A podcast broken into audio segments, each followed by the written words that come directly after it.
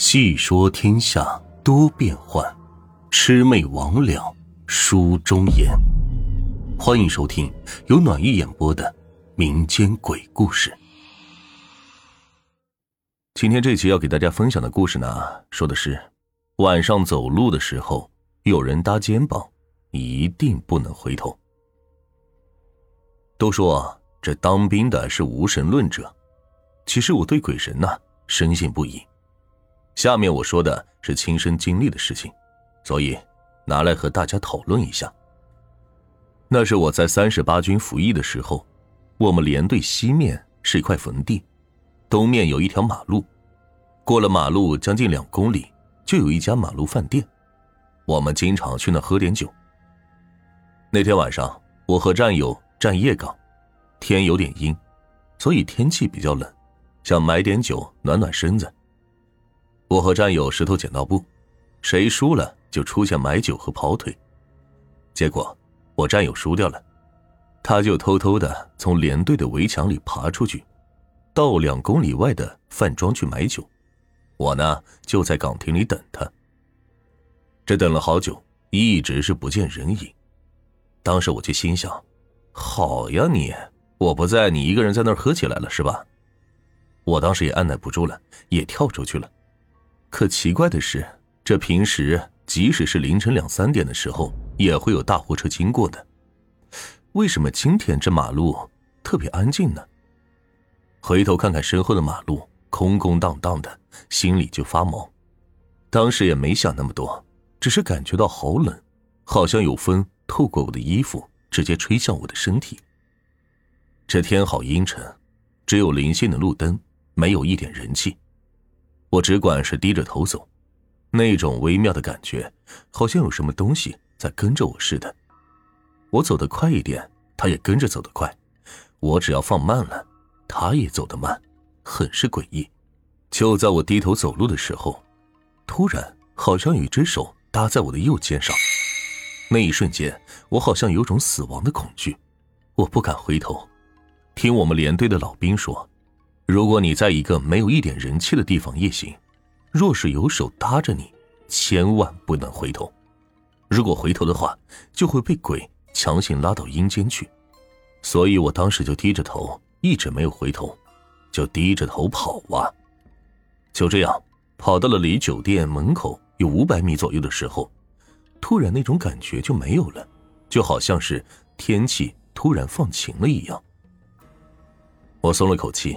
定了定神，就走进了饭店里。因为我们经常去喝酒，和老板都很熟，我就问他：“哎，我这个战友来买酒了吗？”老板说：“哎，买了，都走了好一会儿了。”当时我心里咯噔一下，为什么走了那么久还没有回连队呢？老板见我直打颤，就递来杯高烧，让我压压惊。两杯酒下了肚，胆子也大了不少。背着枪就往回走，可奇怪的是，为什么在回去的路上能依稀看到来回运石料的车？走到连队的墙边，几下就跳上去了。到了营区里，我就到处找我战友，找了有半个多小时，终于是在陈列室的门口找到他了。当时看到他脸色煞白，半斤酒被他喝了个底儿朝天，我就问他：“哎，你怎么了你？”他半天没说话，我又问：“你怎么了你？”他也就是半张着嘴，呆呆的蹦出几个字：“你，你刚才去找我了？是啊，你跑哪儿去了？我我在门岗找你半天，连个影子都没有，我就猜你去饭店了。呃，对了，你在去饭店的路上有没有感觉到有手搭在你身上？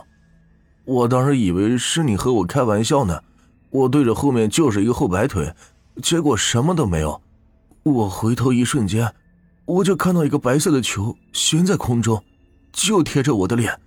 我当时吓死了，我就没命的往前跑，跑到饭店买了酒，就对着吹了二两。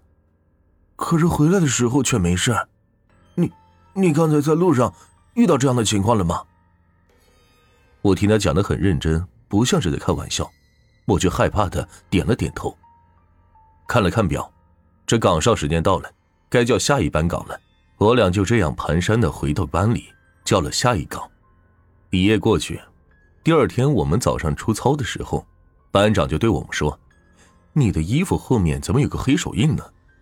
我当时脱下衣服一看，果然在左肩膀上一个大大的手印。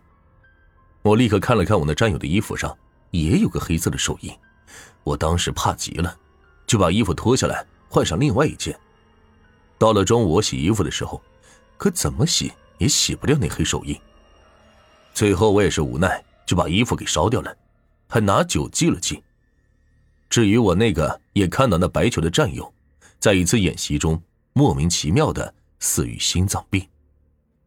大家一定要记着，晚上走路时有人搭肩膀，一定不能回头，切记切记。后续也听过一些民间禁忌，有人说是肩头有阳火，特别是夜晚。和别人一起走路的时候，大家也不要去随意的搭别人的肩膀。